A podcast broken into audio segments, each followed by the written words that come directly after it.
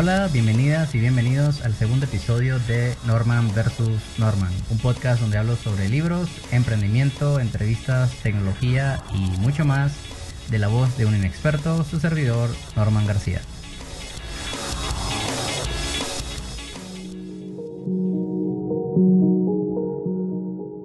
Este segundo episodio quise hacer una reseña de uno de los libros que más me ha impactado en este 2021. El libro se llama El poder de los hábitos del el autor Charles Duhigg. Este libro ha sido fundamental para cambiar mis malos hábitos, en mi rutina diaria, ser mucho más productivo y sobre todo poder sentirme más confiado de mis capacidades. Debido al aprendizaje de este libro, he podido encontrar espacios de lectura que me han llevado a tener un récord personal de 11 libros en lo que va de año. Que quizás para muchas personas 11 libros en 4 meses es mucho, es poco, no lo sé. Pero en mi experiencia personal, en el 2020 solo alcancé a leer un par de libros. Y una de las razones por la que este libro me ha impactado tanto, me ha llevado a entender cómo funcionan nuestros hábitos, la estructura básica, simple, pero muy efectiva de cómo nacen los hábitos, cómo reemplazar malos hábitos y cómo funciona nuestra mente y cuerpo cuando adoptamos nuevas rutinas. Pero bueno, sin más preámbulo, aquí mi reseña personal del libro El poder de los hábitos.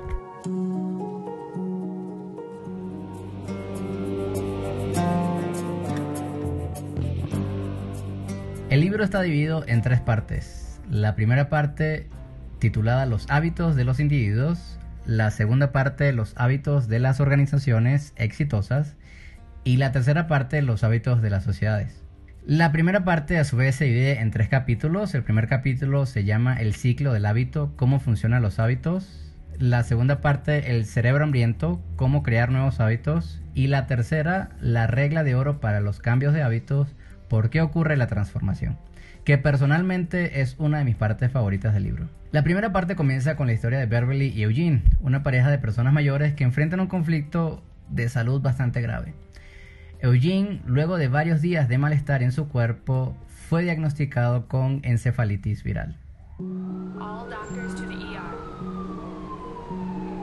Code Blue, room 305.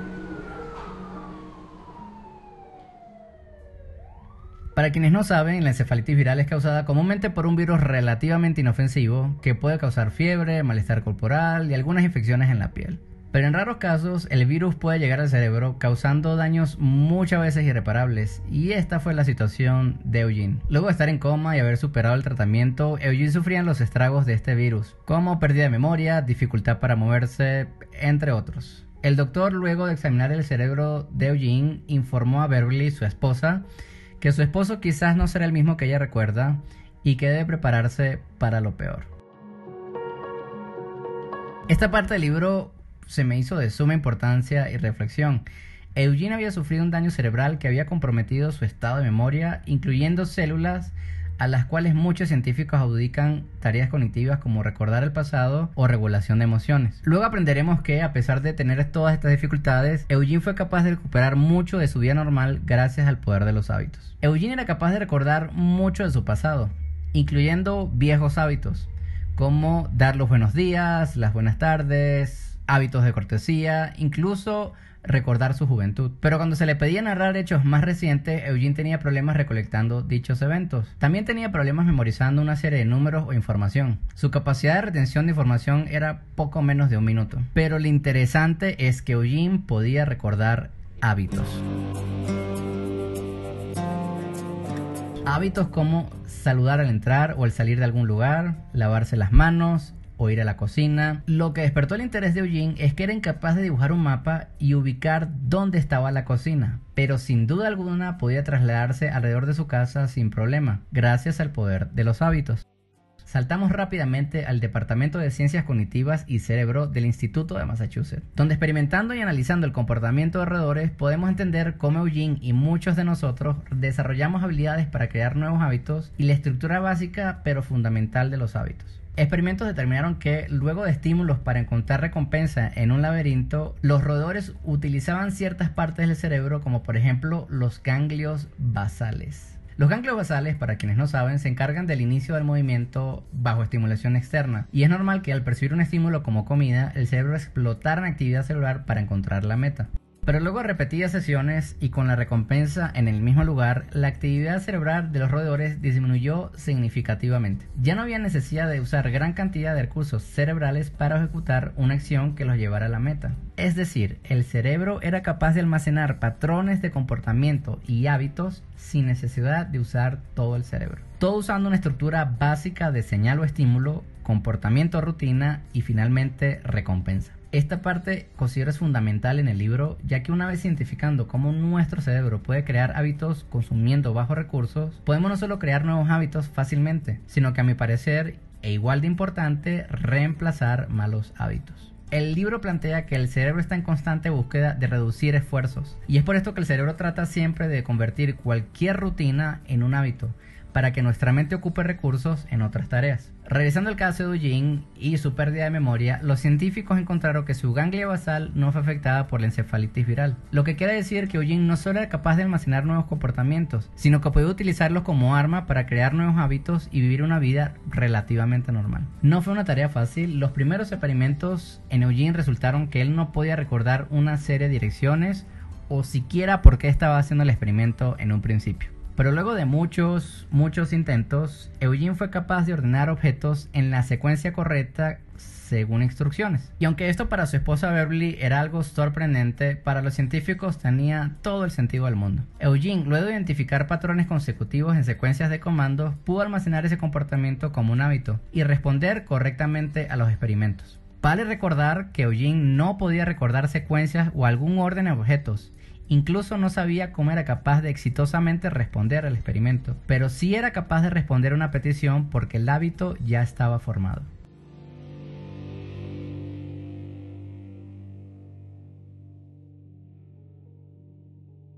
Y así saltamos al segundo apartado de esta primera parte del libro titulado El cerebro hambriento, cómo crear nuevos hábitos. Esta segunda parte se centra mucho en cómo crear comportamientos en el consumidor y cómo Pequeños hábitos en las señales o estímulos pueden significar un éxito total en un producto o en un servicio. Esta parte cuenta la historia de Claude Hopkins, un ejecutivo de renombre, que usó su experiencia en hábitos de consumidor para disparar las ventas de una pasta dental llamada Pepsodent, que quizás muchos recuerdan, en los Estados Unidos en los años 1900. La tarea no fue fácil, en esos momentos el poder adquisitivo promedio comenzaba a ser alto y los estadounidenses sentían los inicios del impacto de la comida rápida y el poco interés por la higiene bucal. Claude enfrentaba otro reto. Muchas marcas, incluso mejor posicionadas, tenían una agresiva campaña de ventas. Vendedores de puerta a puerta ofrecían productos de higiene bucal y aún así no lograban hacer del cepillado una rutina en los americanos.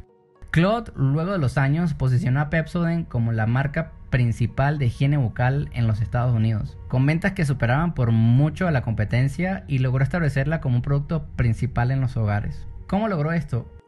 Claude identificó un ingrediente en el producto clave para convertirlo en un hábito. Lo que me encanta de este ejemplo es que todas las pastas dentales contaban prácticamente con los mismos ingredientes. No había absolutamente nada único en la pasta dental Pepsodent. Pero Hopkins encontró la señal o el estímulo, que es el primer paso para formar un hábito. La pasta dental contenía un ingrediente que removía la película dental, es esa película dental que hace lucir los dientes amarillentos. Pero luego identificó el comportamiento y la recompensa, que es el segundo y tercer paso para formar un hábito. La remoción de la película generaba una sensación de frescura que al pasar la lengua por los dientes podía sentir el efecto. Ese era el comportamiento y esa era la recompensa. Hopkins había logrado encajar un comportamiento totalmente nuevo en la población que pronto se traduciría en ventas significativas.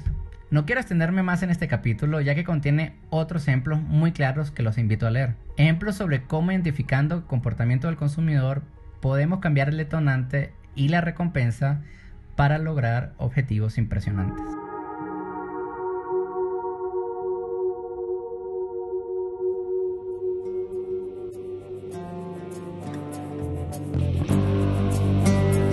Y así saltamos al tercer y último apartado de este capítulo titulado La regla de oro para los cambios de los hábitos. ¿Por qué ocurre la transformación? Y les mencionaba que es uno de mis temas favoritos dentro del libro porque plasma otro ejemplo muy palpable, pero esta vez en el deporte, y sobre cómo cambiar hábitos y no crear unos nuevos.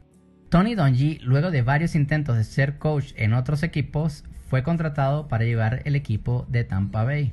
La razón por la que Tony era rechazado era porque en las entrevistas él decía que lo que hace más exitoso a un equipo y la clave para ser ganadores era simplemente cambiar sus hábitos, mantenerlos alejados de toma de tantas decisiones y encajar el poder de hábito en sus jugadores. Su fórmula era simple pero efectiva. Primer paso, conservar la señal o el estímulo. Segundo paso, cambiar el comportamiento. Y tercer paso, conservar la recompensa. Esta estructura de reemplazo de hábitos llevó al equipo a tener resultados increíbles, incluso los más altos de la temporada. Todo lo que Tony hizo fue reemplazar el análisis constante de movimientos y estrategia por parte de los jugadores, lo cual les tomaba mucho tiempo fundamental en la toma de decisiones durante el juego, por hábitos que resultaran más efectivos y ganadores. Este apartado contiene otros ejemplos que les invito a leer, pero particularmente es uno de mis favoritos, porque no solo el poder de los hábitos es útil para estructurar un equipo, crear comportamientos positivos y cambiar eficazmente la productividad de un grupo, sino que también genera resultados cuando queremos cambiar malos hábitos. Como les comentaba al principio del episodio, este libro me ayudó a reemplazar un mal hábito personal, las redes sociales. En estos tiempos de confinamiento es muy usual conseguir casos de personas que pueden ocupar horas y horas y horas en la infinita fuente de información que pueden ser las redes sociales. Particularmente encontraba Instagram, Twitter, Facebook y otras redes un aliciente a la situación de encierro, pero al mismo tiempo sentía que más y más noticias negativas inundaban mi día a día, llevando pensamientos negativos y derrotistas a nivel diario.